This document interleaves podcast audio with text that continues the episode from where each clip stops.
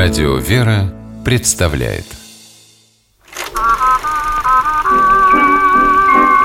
Домашний кинотеатр Здравствуйте, с вами Алексей Дементьев. В этой программе вы не услышите рассуждений профессионального киноведа.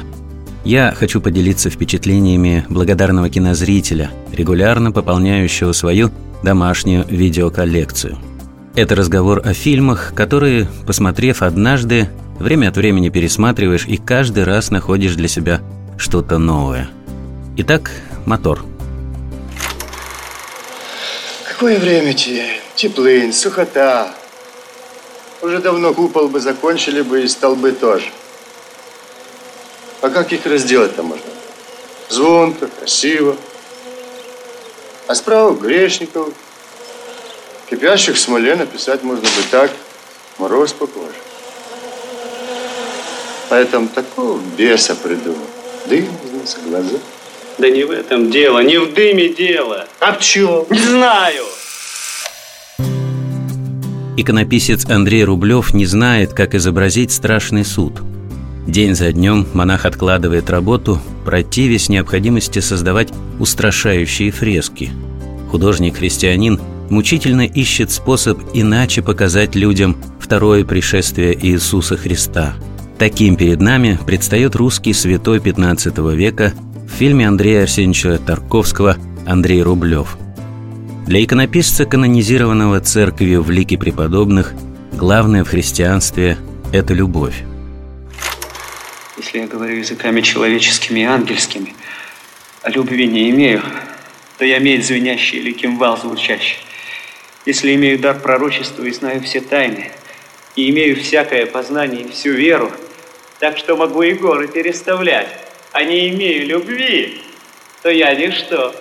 И если отдам я все имение мое и отдам тело мое на сожжение, а любви не имею, то нет мне в том никакой пользы. Прозвучавшие сейчас слова апостола Павла – пожалуй, можно назвать ключом к образу Андрея Рублева, предложенного Тарковским. Но дар любви, полученный иконописцем от Бога, подвергается испытаниям. Режиссер проводит своего героя через горнило страданий. В каждой из восьми новелл, составляющих фильм, монах Андрей претерпевает мучения.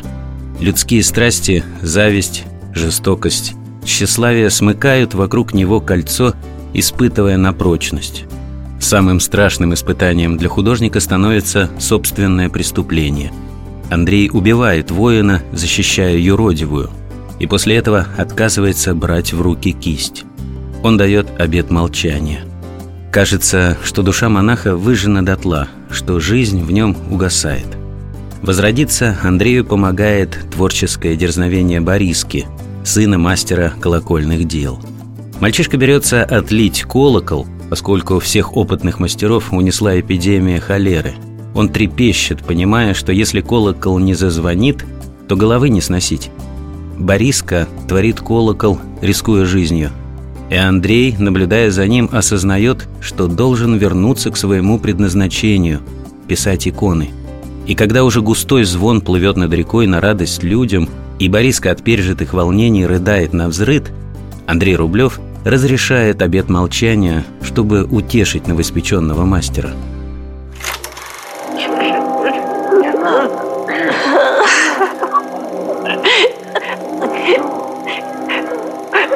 Отец змей старый так и не передал секрета.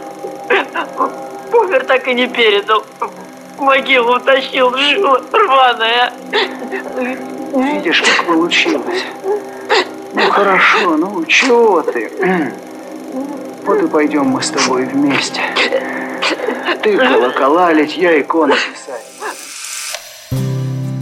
Рублев возвращается к творчеству. В черно-белую ткань фильма чистыми, ясными цветами врываются иконы. Таких прозрачных, светоносных оттенков иконопись до Рублева не знала. И новый образ страшного суда, столь мучительно искомый, Андрею Рублеву удалось таки создать. Фреска, которую можно увидеть в Успенском соборе города Владимира, пронизана любовью, радостью встречи праведников со Христом.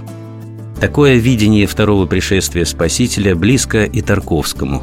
Режиссер писал Неверно думать, что апокалипсис несет только концепцию наказания. Может быть, главное, что он дает, это надежда. Тарковский мыслит в унисон своему небесному покровителю, преподобному Андрею. Возможно, благодаря этому единству мысли и фильм Андрей Рублев прозвучал симфонией христианской любви, которая живет, побеждая страсти и скорби. С вами был Алексей Дементьев. Смотрите хорошее кино.